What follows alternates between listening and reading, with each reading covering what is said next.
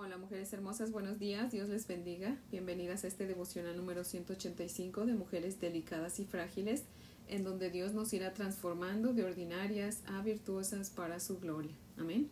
Así que bueno, mujeres hermosas, pues les invito a orar en esta mañana. Oremos. Amantísimo Dios Todopoderoso, Creador del cielo y de la tierra, Padre amado. En esta mañana, Padre, venimos una vez más ante tu presencia, Señor, en el nombre de nuestro precioso Salvador Jesucristo para darte gracias, Señor, por este día nuevo que tú nos regalas, Padre. Gracias porque tú eres nuestra porción, Señor, nuestra herencia, nuestro todo en todo, Señor. Gracias, Padre, porque cada que venimos a ti, Señor, aprendemos más de ti, Señor.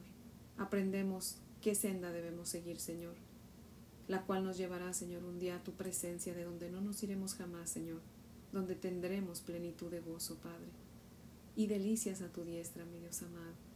Oh Dios Todopoderoso, te amamos, te alabamos y te bendecimos y queremos amarte más y conocerte más, Padre.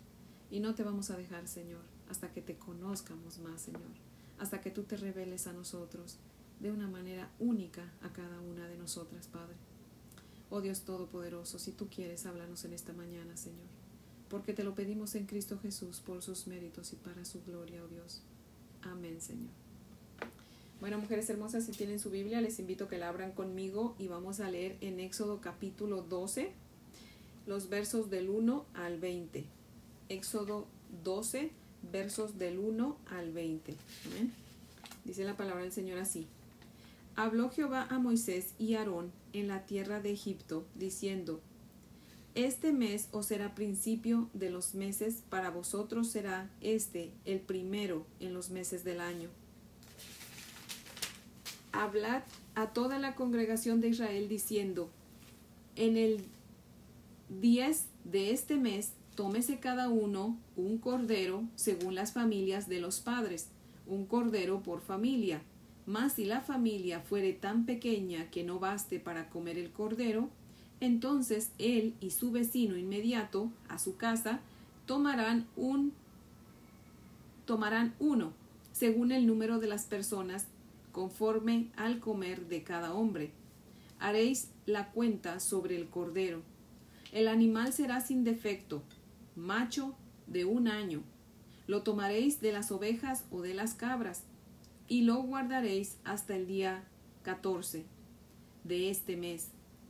Y lo inmolará toda la congregación del pueblo de Israel entre las dos tardes, y tomarán de la sangre y la pondrán en los dos postes y en el dintel de las casas en que lo han de comer.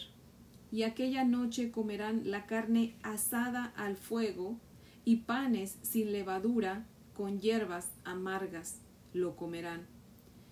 Ninguna cosa comeréis de él cruda, ni cocida en agua, sino asada al fuego, su cabeza con sus pies y sus entrañas, ninguna cosa dejaréis de él hasta la mañana. Y lo que quedare hasta la mañana lo quemaréis en el fuego, y lo comeréis así. Ceñidos vuestros lomos, vuestro calzado en vuestros pies, y vuestro bordón en vuestra mano, y lo comeréis apresuradamente. Es la Pascua de Jehová, pues yo pasaré aquella noche por la tierra de Egipto y heriré a todo primogénito en la tierra de Egipto, y así de los hombres como de las bestias, y ejecutaré mis juicios en todos los dioses de Egipto. Yo Jehová, y la sangre os será por señal en las casas, donde vosotros estéis, y veré la sangre y pasaré de vosotros. Y no habrá en vosotros plaga de mortandad cuando hiera la tierra de Egipto. Y este día os será en memoria y lo celebraréis como fiesta solemne para Jehová durante vuestras generaciones. Por estatuto perpetuo lo celebraréis. Siete días comeréis panes sin levadura, y así el primer día haréis que no haya levadura en vuestras casas, porque cualquiera que comiere leudado, desde el primer día hasta el séptimo, será cortado de Israel. El primer día habrá santa convocación y asimismo en el séptimo día tendréis una santa convocación. Ninguna obra se hará en ellos, excepto solamente que prepararéis lo que cada cual haya de comer. Y guardaréis la fiesta de los panes sin levadura, porque en este mismo día saqué vuestras huestes de la tierra de Egipto. Por tanto, guardaréis este mandamiento en vuestras generaciones por costumbre perpetua. En el mes primero comeréis los panes sin levadura, desde el día catorce del mes por la tarde hasta el veintiuno del mes por la tarde.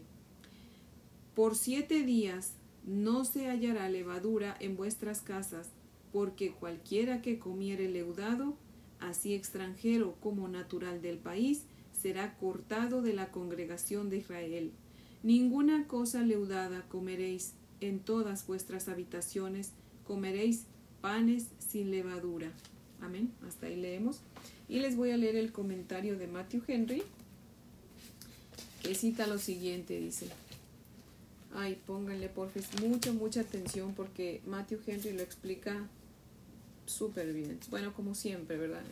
bendito sea Dios que Dios lo usó.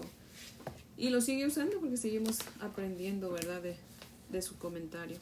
Dice, el Señor hace nuevas todas las cosas para aquellos que libera de la esclavitud de Satanás y los toma para sí mismo a fin de que sean su pueblo. El momento en que Él hace esto para ellos es el comienzo de una vida nueva.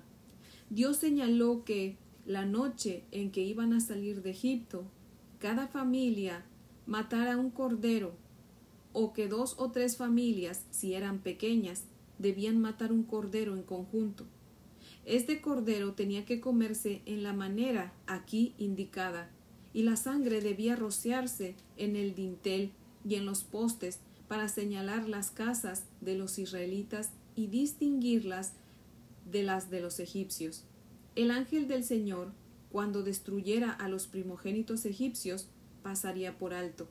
Las casas marcadas con la sangre del cordero. De aquí el nombre de esta fiesta u ordenanza sagrada. La Pascua debería celebrarse cada año tanto como recordatorio de la preservación de Israel y su liberación de Egipto, y como un notable tipo de Cristo.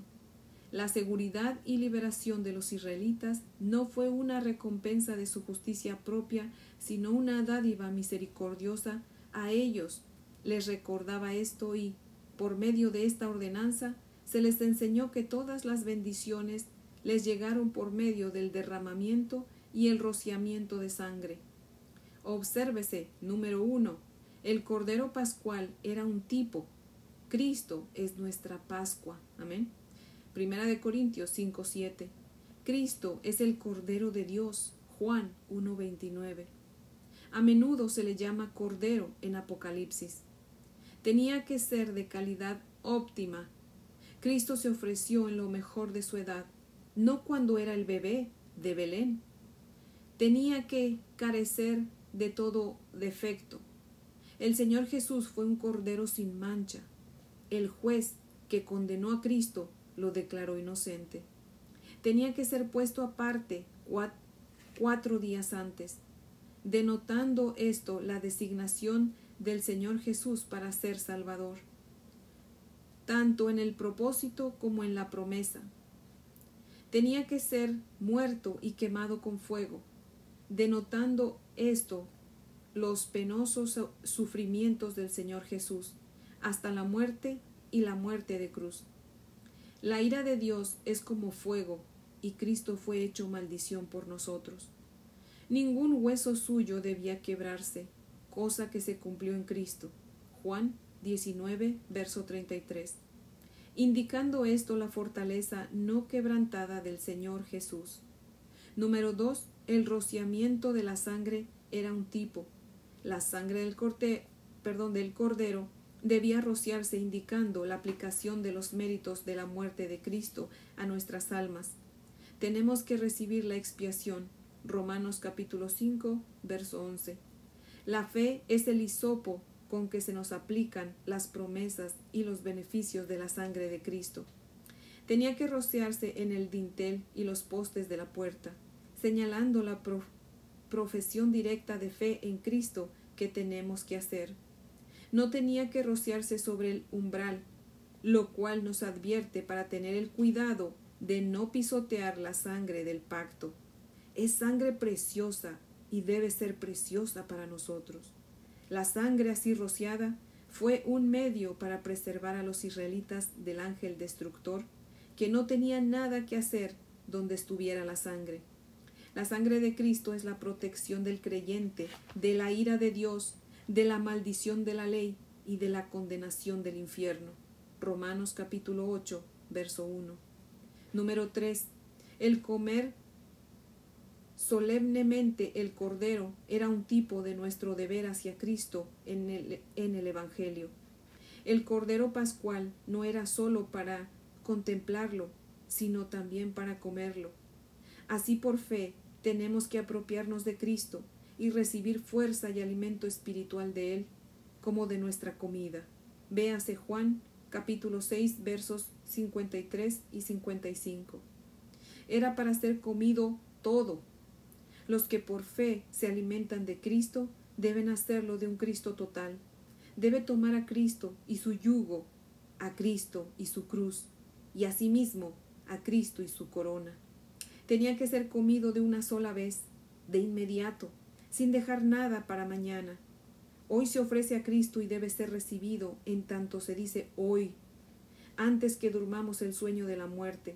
Tenía que ser comido con hierbas amargas, recordando la amargura de la esclavitud en Egipto.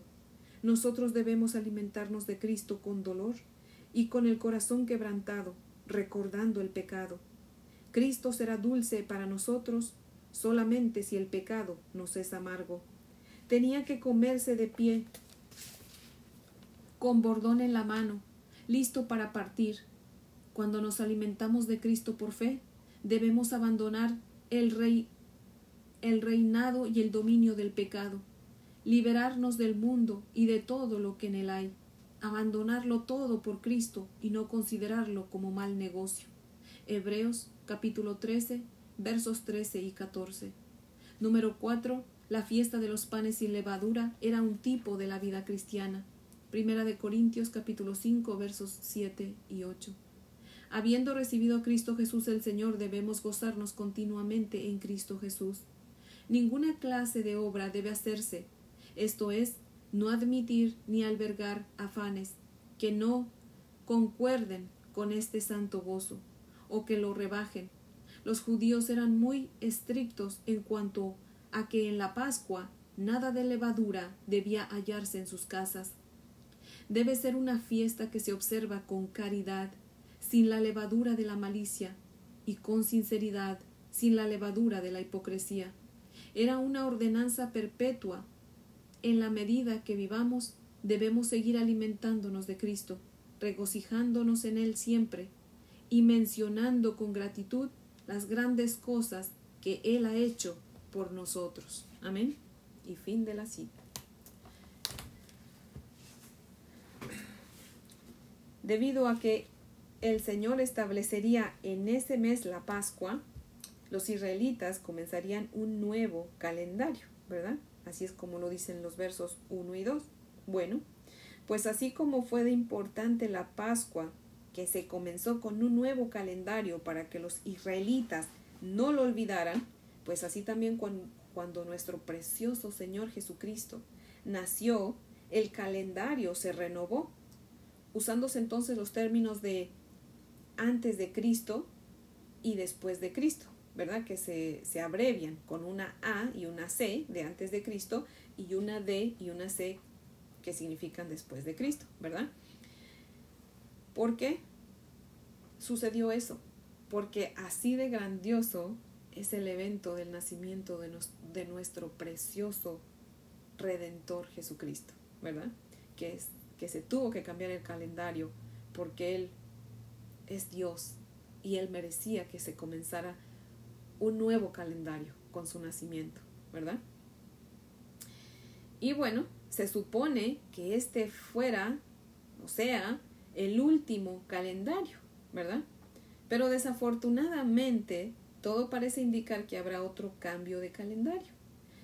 Porque dice Daniel 7:25, y hablará palabras contra el Altísimo, y a los santos del Altísimo quebrantará y pensará en cambiar los tiempos y la ley y serán entregados en su mano hasta tiempo y tiempos y medio tiempo. ¿Qué significa esto? Que cuando el anticristo aparezca va a cambiar el calendario con el propósito de erradicar el nombre de Cristo. Y déjeme contarle que ya comenzó desde aproximadamente hace como unos 100 años o más eh, a tratar de hacerlo, pero no pudo del todo y pues se calmó un poco, pero no dude que en cualquier momento que se manifieste pues lo va a hacer, ¿verdad? Pues en Europa la gente que no ama a Dios, ¿verdad? Y que se sienten ofendidos porque se usa esos términos de, de antes de Cristo y después de Cristo, ellos dicen que si ellos no son religiosos, no tienen por qué aceptar esos términos. Así que se inventaron el, las abreviaturas de E.C, que significa era común, y AEC, que significa antes de la era común. Entonces ellos cuando se refieren a, una fecha que, significa antes de Cristo, ellos dicen antes de la era común. Cuando se refieren a una fecha que está eh, después de Cristo, ellos dicen era común. Ellos no mencionan antes de Cristo o después de Cristo. Y trataron de, de pues, de hacer que los demás también aceptaran eso, ¿verdad? Pero los, los creyentes dijeron no, no se va a hacer eso. Entonces no se permitió que eso se hiciera mundial y usted lo puede investigar, ¿verdad? Nada más que le, le, aconsejo que lo, cuando lo investigue, no solamente lea la primer, eh, lo primero que usted encuentre, lea varias, eh, ¿cómo se dice? Varias páginas ahí en Google cuando usted haga un, un, este, una búsqueda, ¿verdad? Si es que la, la desea hacer para verificar que estoy en lo correcto. Tal vez en la fecha falle un poco, pero sí tiene más de 100 años que los europeos inventaron eso. Pero pues como le vuelvo a repetir, no lo pudieron hacer mundial porque pues obviamente los, creyentes, los creyentes no aceptaron, ¿verdad? Entonces la mayoría dijo no, esto no se va a hacer y no se hizo y ahí se quedó. Pero lo usan pues los, los que, como les vuelvo a repetir, los que no aman a Dios, los enemigos de Dios, ellos sí lo usan, esos, usan esos términos de de era común y antes de la era común, ¿verdad? Así que eso es solamente una muestra para que usted vea que eh, no es que apenas va a comenzar, sino que ya hace tiempos que comenzó, pero como siempre el enemigo cuando ve que no puede prosperar en sus ideas, se calma, pero después vuelve a intentarlo, ¿verdad?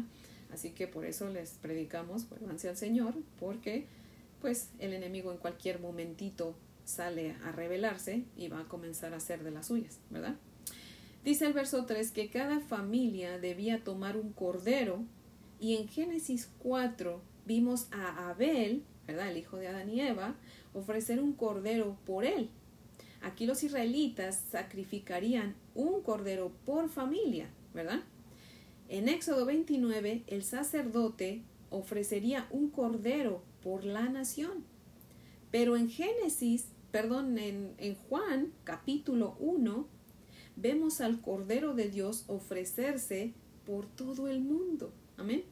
Mujeres hermosas, Cristo es el Cordero de Dios que quita el pecado del mundo y solo y únicamente por Él podemos tener salvación e ir al cielo. Amén. No hay otro medio más que por Cristo. Cristo más que ser el Maestro es el gran Cordero de Dios. Amén. Así que igual que Dios dijo al pueblo de Israel, tomen un cordero y, y sacrifíquenlo y pongan la sangre en los postes y en el dintel de la puerta para que puedan salvarse de morir. Mujeres hermosas, así mismo yo les digo a ustedes hoy, especialmente aquella mujer hermosa que escucha que aún no ha venido a Cristo, tome a Cristo y hágalo su cordero y permita que esa sangre preciosa que el Cordero de Dios ya derramó en la cruz del Calvario cubra no solamente su puerta, sino su vida y la vida de los suyos, mujer hermosa. Así que no deje para mañana lo que puede hacer hoy. Hoy Dios le llama, venga Cristo en arrepentimiento y fe, porque no sabemos. Dice aquí la historia que, que Dios fue a matar a los primogénitos a medianoche. Si se acuerdan, el otro día estábamos viendo, el Señor dice en su palabra que Él vendrá como ladrón en la noche. Eso no significa que precisamente va a venir en la noche, pero también no significa que no. No sabemos el horario, no sabemos el día. Mujeres hermosas, acuérdense, Dios a Faraón le permitió conocer el plazo, la fecha en que le iba a dar juicio si no hacía eh, lo que Dios mandaba, que dejara ir a su pueblo. A nosotros Dios no nos ha dado una fecha exacta, pero nos está dando tiempo. Pero recuerde, la paciencia de Dios tiene un límite y Dios ya tiene su tiempo también. No nos lo ha revelado, pero Él ya tiene su tiempo. Así que mujer hermosa, acuérdese también que hemos visto. Si usted viene al conocimiento de la palabra de Dios, si usted acepta a Cristo como su Señor y Salvador y hoy le rinde su vida, usted le va a predicar a su familia y su familia va a venir a ser salva. Pero si usted se sigue negando igual que Faraón a obedecer a Dios y rendirle hoy su vida al Señor, solamente recuerde que Dios le va a pedir cuentas por la sangre de todos aquellos a los que usted pudo haberles predicado y no les predicó por su necedad y su duro corazón de no aceptar a Dios en su corazón, mujer hermosa. Así que bueno, la decisión es de usted, pero es mi oración que Dios toque su corazón para que hoy sea día de salvación para usted. En Cristo hay esperanza y fe, no importa cómo usted sea, Dios le ama como usted es.